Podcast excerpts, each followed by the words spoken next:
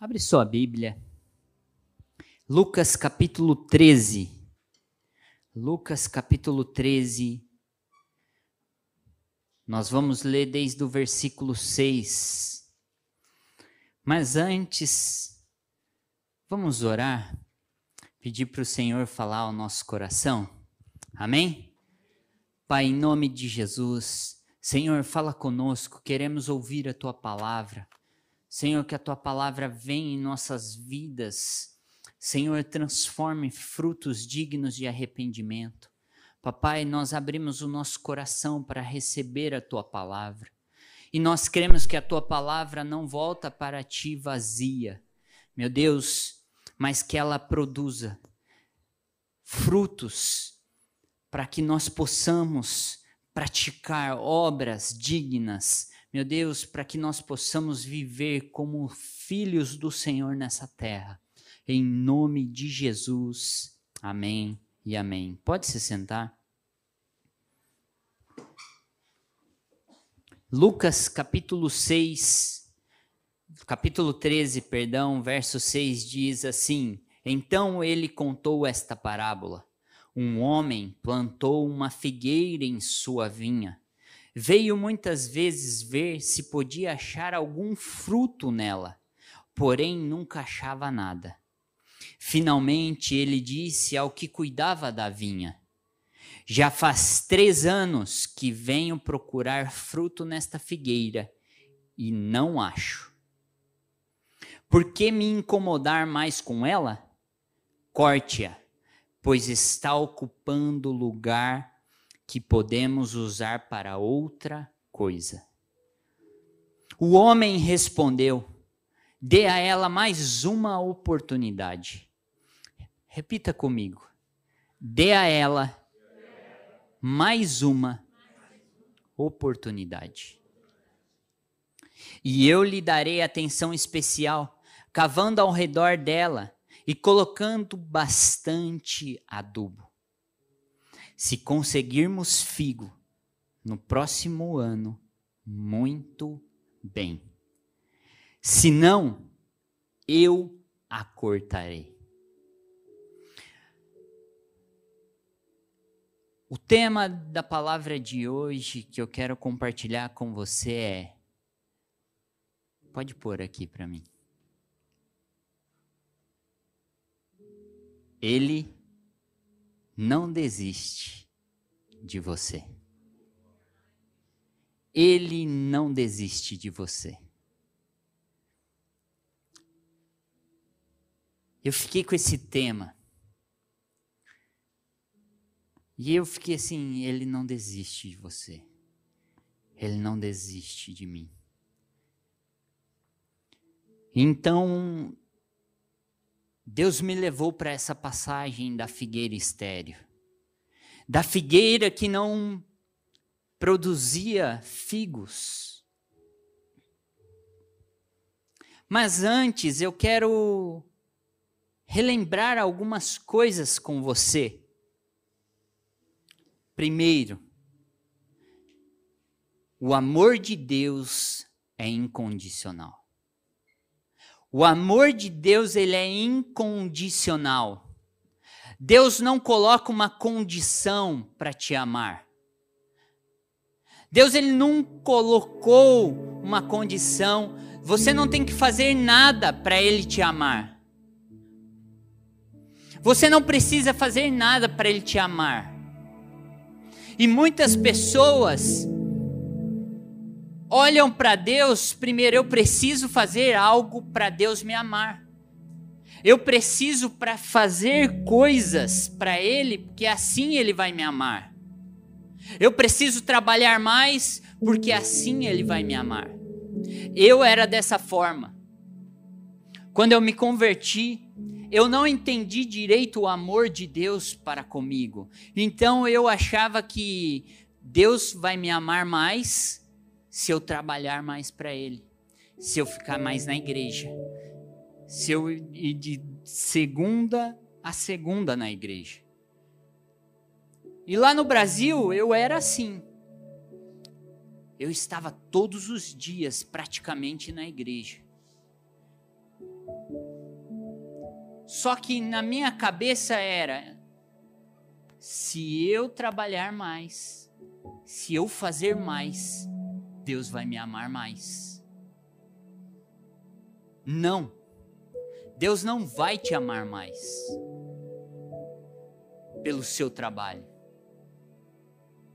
Isso não determina o amor de Deus por você. Eu quero te dizer que Deus ele já te amou de tal maneira que ele já morreu por você. Você não precisa fazer mais nada para Deus te amar. Amém? Olha o que diz Romanos 5:8 diz assim: "Mas Deus demonstrando, demonstra seu amor por nós. Cristo morreu em nosso favor quando ainda éramos pecadores. Deus demonstra o amor dele como Cristo morrendo na cruz por você quando você ainda era pecador. Quando você estava lá no mundo, Deus já te amou.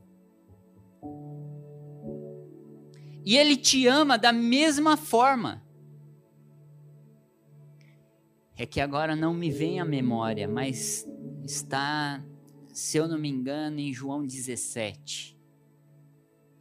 Quando eu falo isso, as pessoas ficam assim: meu Deus, Deus te ama da mesma forma que Ele ama Jesus. Deus te ama da mesma forma que Ele ama Jesus. Amém? Depois, nos próximos cultos, eu, eu vou lembrar e vou compartilhar com vocês. Eu vou trazer. Amém? porque agora eu não me lembro.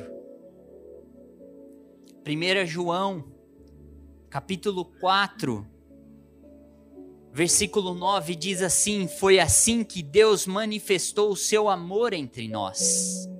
Enviou seu Filho unigênito ao mundo, para que pudéssemos viver por meio dele.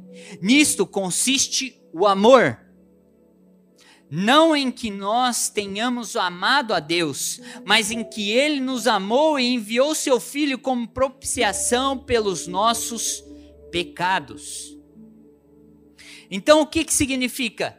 O amor de Deus, ele é incondicional, não impõe limites ou condições para Deus não impõe limites ou condições. O amor de Deus não tem limite para você e ele é incondicional.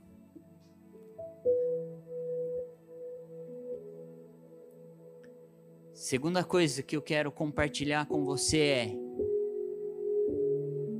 Deus não resiste um coração quebrantado. Deus não resiste um coração quebrantado. Salmo 51, 17 diz: Os sacrifícios que agradam a Deus são um espírito quebrantado e um coração quebrantado e contrito, ó Deus, não desprezarás. Deus, ele não resiste a um coração quebrantado. Quando você se quebranta diante de Deus, ele não resiste. Ele não te despreza. Terceira coisa, arrependimento é mudança de mente. Arrependimento é mudança de mente. Olha o que significa a palavra arrependimento arrependimento significa sentir-se triste, contristar-se. E depois, outro significado também é mudar de direção, voltar-se ou retornar. Outros dizem metanoia, mudança de mente. Romanos capítulo 12, verso 2 diz: Não se amoldem aos padrões deste mundo, mas transforme-se pela renovação da sua mente, para que sejam capazes de experimentar e provar a boa, agradável e perfeita vontade de Deus. Olha aí, glória a Deus, essa equipe é maravilhosa. Encontraram para mim. João 17, 23. Eu vou até abrir. Ah, eu vou abrir aqui. João capítulo 17.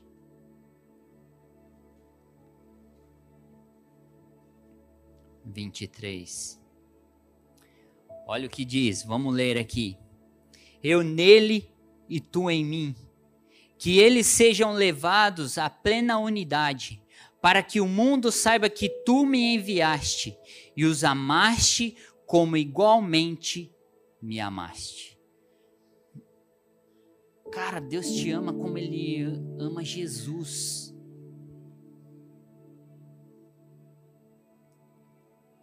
Olha o amor de Deus para a sua vida.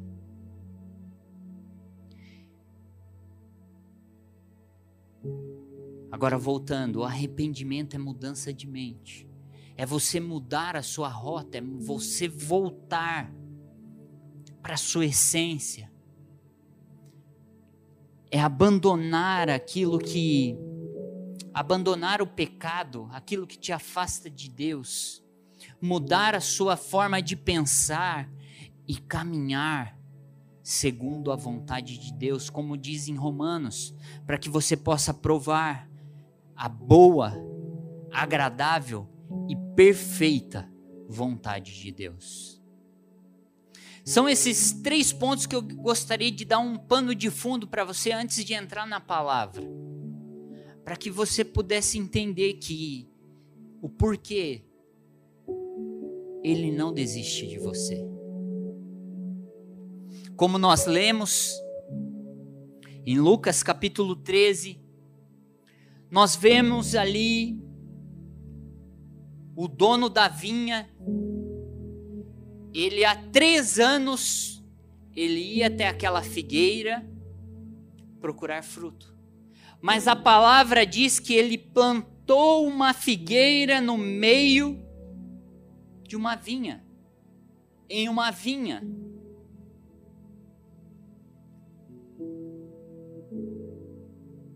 Eu comecei a meditar e perguntar: Deus, o que o Senhor quer falar comigo? Estudos dizem que aquela figueira representa a nação de Israel. Eu falei, tá, mas o Senhor não quer falar isso comigo. O que o Senhor quer falar? Porque alguns dizem, o estudo Muitos estudos dizem que a, aquela figueira é a nação de Israel e Jesus veio para a nação de Israel para dar uma, mais uma chance para a nação de Israel. Mas Deus falou claramente comigo: o Senhor da vinha sou eu.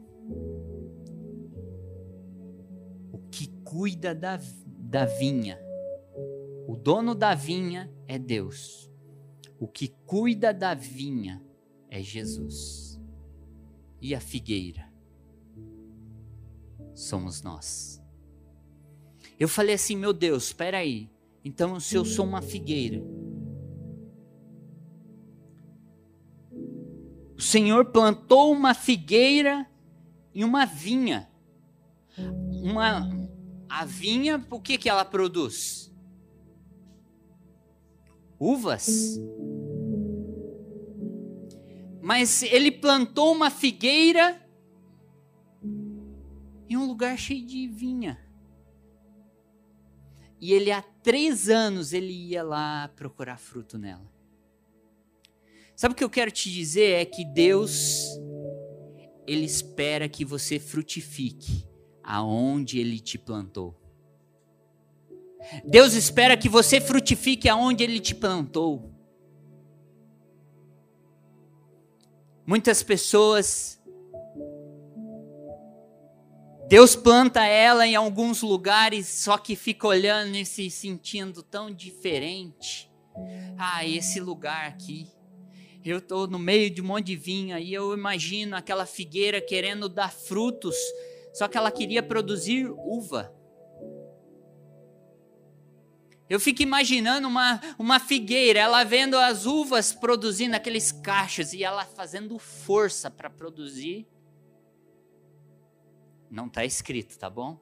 Só estou aqui imaginando para você entender quantas vezes nós queremos produzir fruto dos outros, em vez de produzirmos aquilo que o Senhor espera que, que nós possamos produzir. E primeiro, Deus te plantou em algum lugar, amém? Se Deus te plantou aqui em Portugal, Ele espera encontrar frutos em você. Você está nesse lugar, você está nessa igreja, Deus espera te encontrar frutos em você. Deus espera encontrar frutos em sua vida. O Senhor Davi, ele veio três anos naquela figueira esperando encontrar um fruto e ele não encontrava. Sabe o que demonstra? Que aquela figueira, ela estava bonita, ela estava linda. Mas toda vez que o Senhor da vinha chegava até ela, não encontrava nada. Isso me faz lembrar de quando Jesus, ele vê uma figueira, ele vê uma figueira linda, ele vai procurar frutos nela. E o que que ele faz? Ele amaldiçoa aquela figueira. Porque ela tinha aparência de que tinha frutos, mas não tinha Então Deus espera que você frutifique aonde Ele te plantou, amém?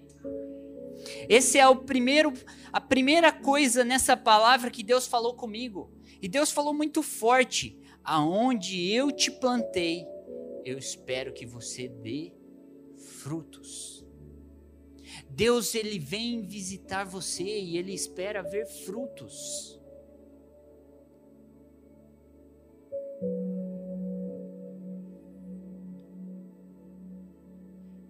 Que Deus espera encontrar em nós?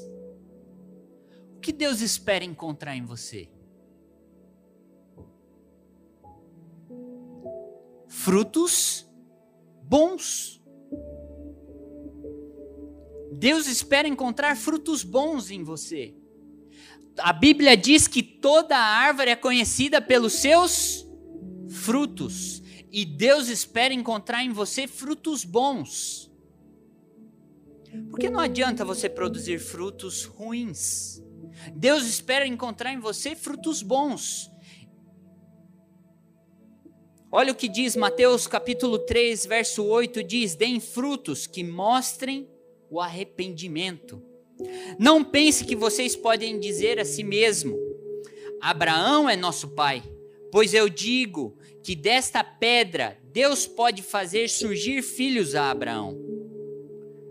O machado já está posto à raiz das árvores, e toda árvore que não der bom fruto será cortada e lançada ao fogo. Deus espera encontrar em você frutos dignos de arrependimento. Deus espera encontrar em sua vida frutos dignos de arrependimento. Por isso que eu falei, arrependimento é mudança de mente. Arrependimento é mudança de atitudes, é mudança de vida. E em sua vida Deus espera encontrar frutos.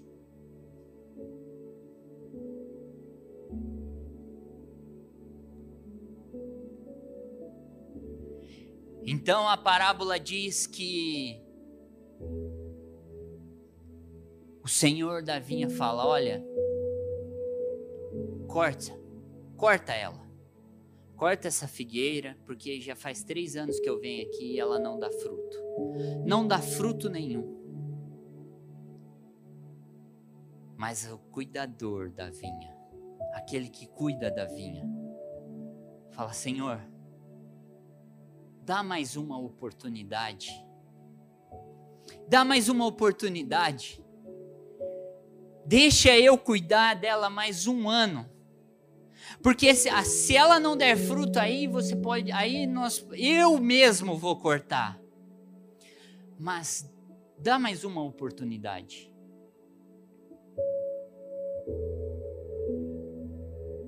Jesus é aquele que está do lado do Pai,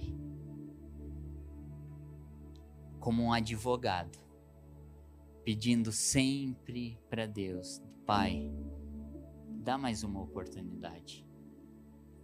João, 1 João 2,1 diz: Meus filhos, eu escrevo a vocês estas coisas para que vocês não pequem.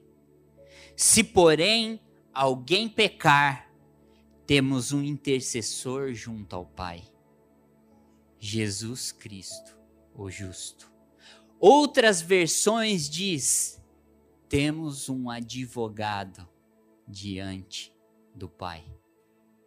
Jesus ele está sempre ali, pronto para dizer: Pai, dá mais uma oportunidade. Deixa eu cuidar. Deixa eu trabalhar na vida dessa pessoa. Dá mais uma oportunidade. Eu não sei como você está. Eu não sei como que está a sua vida. Mas eu quero te dizer que Jesus ele ele está dizendo assim: Eu quero te dar mais uma oportunidade. Se você chegou aqui dizendo assim: Deus não tem mais uma chance para mim. Eu já errei tanto. Eu já falhei tanto. O Senhor confiou tantas coisas para mim e eu desisti. O Senhor não tem mais nada para mim. E Jesus está dizendo assim: dá mais uma chance, Pai. Dá mais uma chance. Deixa eu cuidar dela. Deixa eu cuidar dessa figueira. Deixa eu trabalhar na vida dela. Então, ele, a parábola diz que ele fala: Senhor, deixa eu cavar do lado, deixa eu cavar em volta dela, colocar adubo. E se ela não frutificar, aí pode cortar.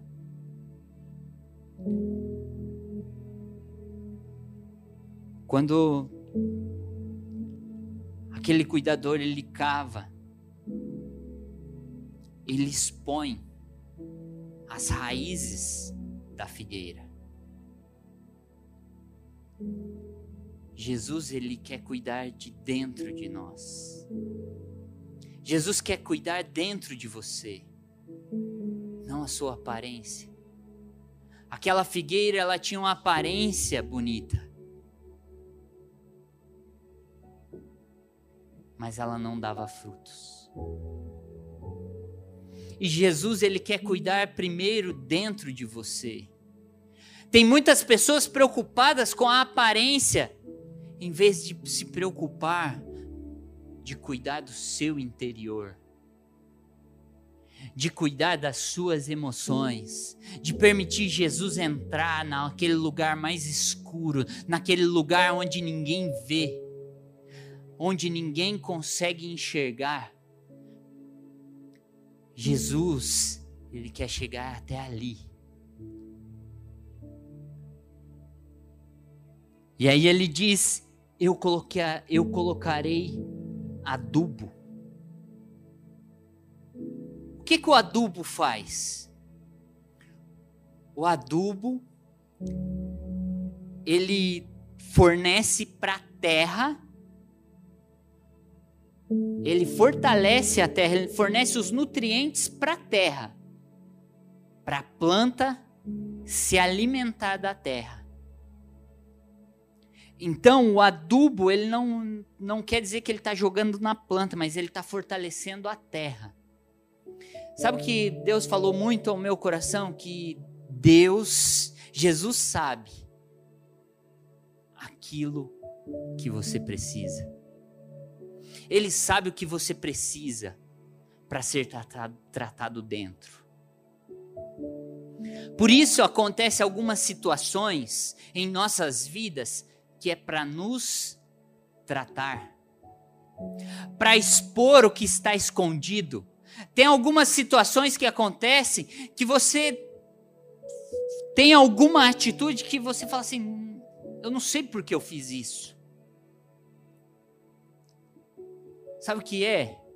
É Deus permitindo situações acontecerem na sua vida para demonstrar o que está aí dentro.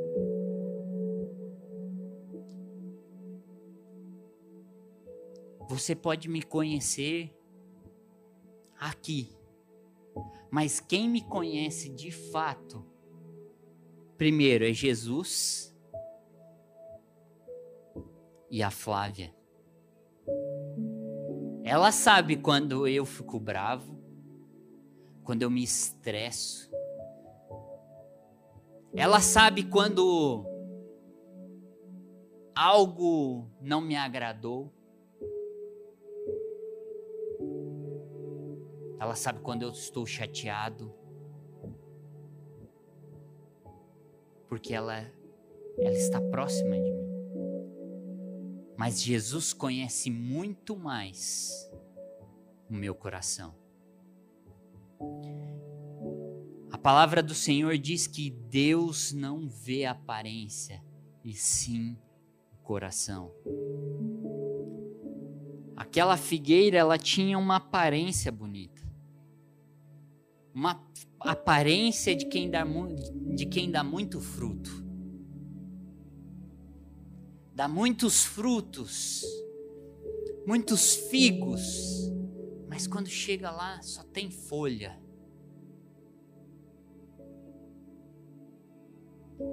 Eu quero te dizer que Deus não está preocupado com a sua aparência, Ele está preocupado é com o seu coração. E quando fala de terra, também terra está ligada ao nosso coração. A boa terra, a parábola do semeador diz que a boa terra é o nosso, é o nosso coração, que recebeu a palavra. A palavra caiu e produziu frutos. Ela germinou e produziu frutos. Então, o nosso coração também está ligado à terra. Jesus ele quer tratar o seu coração. Jesus quer tratar o seu interior primeiro que aconteça em nós a transformação de dentro para fora. Amém? A transformação tem que acontecer em nós de dentro para fora.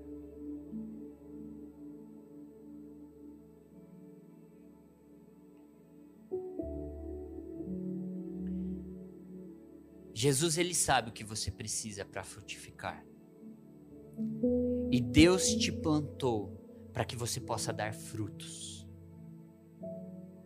Não adianta nada você estar aqui e não produzir frutos. Você está como aquela figueira estéreo. Deus te chamou com um propósito para esta nação. Você nasceu com um propósito.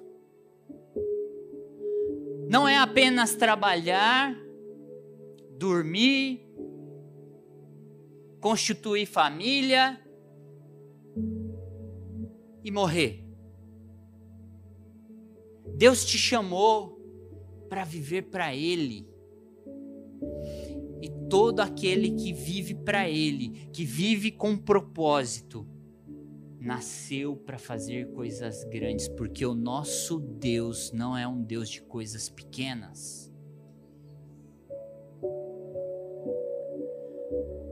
Na Bíblia, tem um homem que ele, que ele aparece uma vez. Eu só vi uma vez ali. Ananias. Ananias, ele aparece para orar para o apóstolo Paulo. Quando ele o apóstolo Paulo, que era Saulo, tem um encontro. Ele tem um encontro ali com Jesus. Ele fica cego. Deus fala assim para Ananias. Jesus fala: Ananias, Saulo está lá na casa de Judas, vai lá e ora por ele. Ananias, eu vejo ele indo orar por Paulo, e ele orou, curou Paulo. Depois eu não vejo mais nada de Ananias. Agora eu pergunto para você: Ananias fez uma obra pequena ou uma obra grande?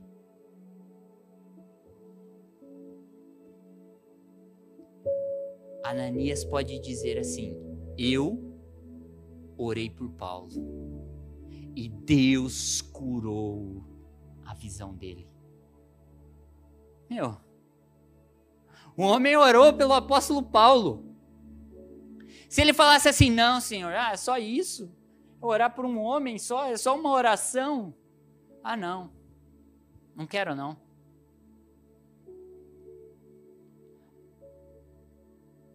Às vezes, que você acha que é pequeno, Deus pode fazer coisas grandes. Por isso a palavra de Deus diz: não despreze os pequenos começos. Aprenda a não des desprezar os pequenos começos.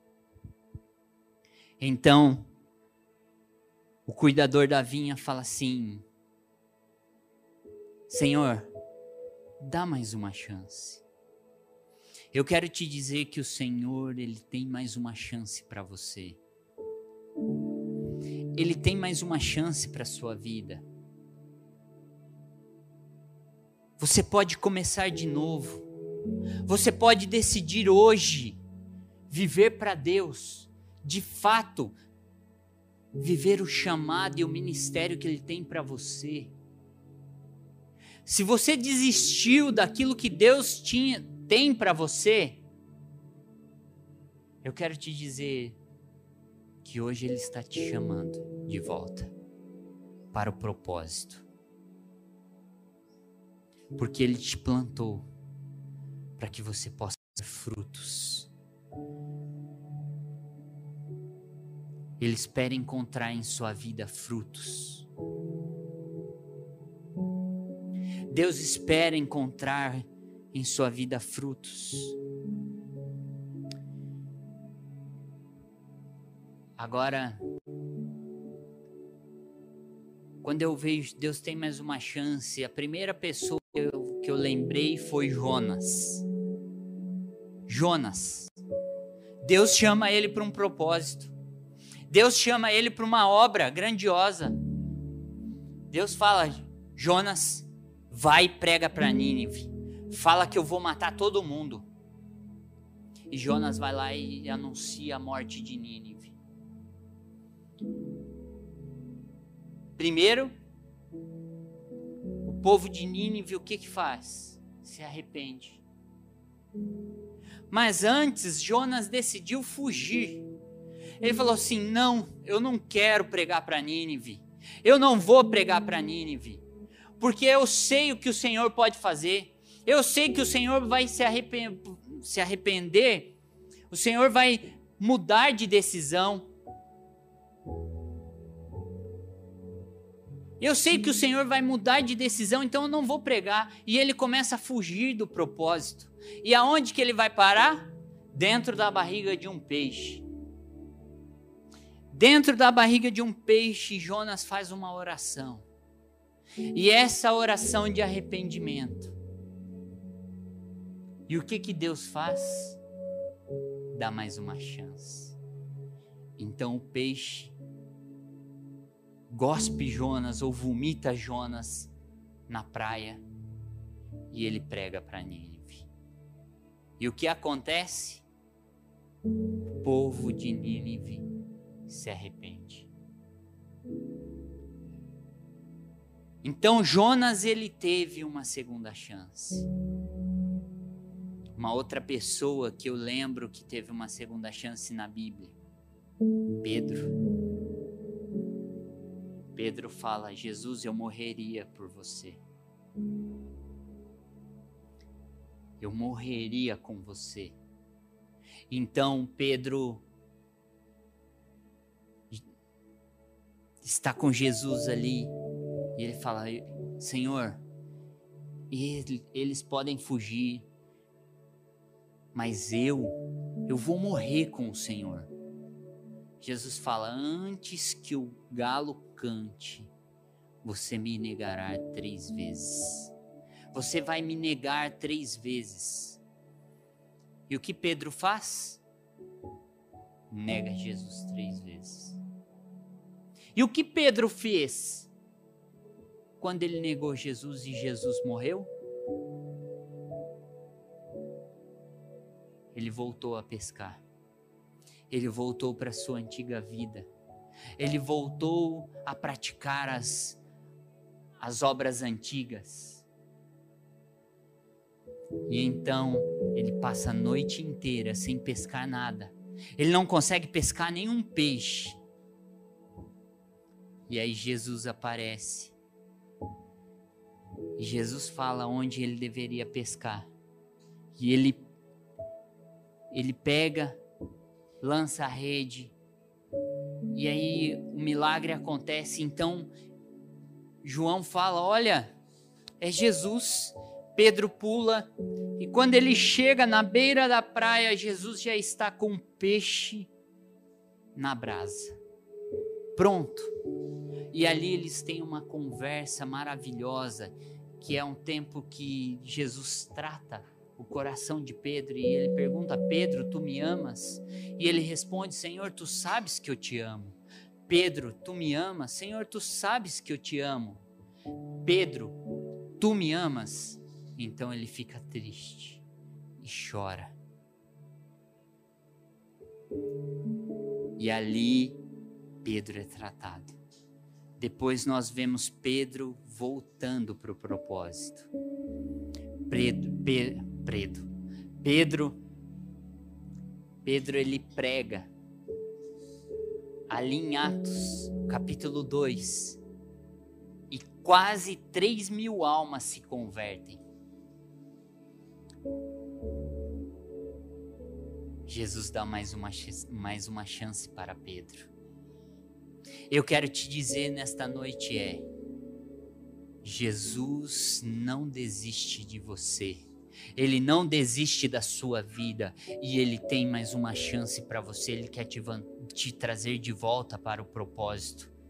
Se você desviou do seu propósito, essa noite de você voltar para ele. Amém? Se coloque de pé.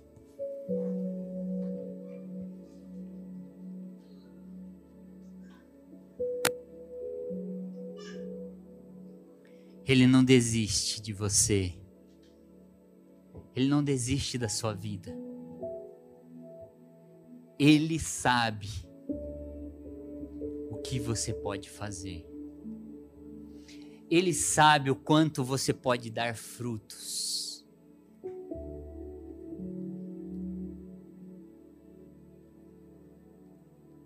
Feche os teus olhos.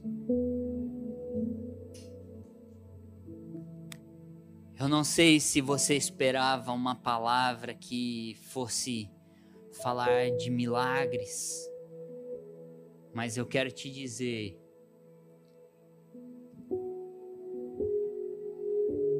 que se você voltar para o pro propósito de Deus, você voltar para os caminhos dele,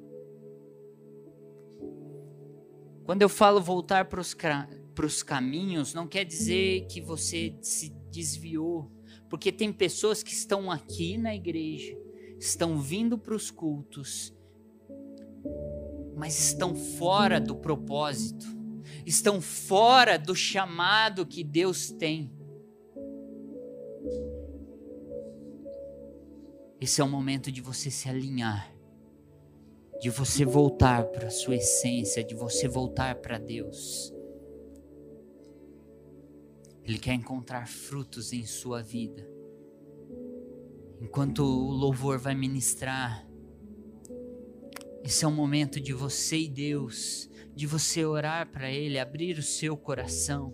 Permita Jesus trabalhar no seu coração, permita Jesus trabalhar em sua vida, permita Jesus trabalhar dentro de você. Oh, Jesus, Jesus, Jesus.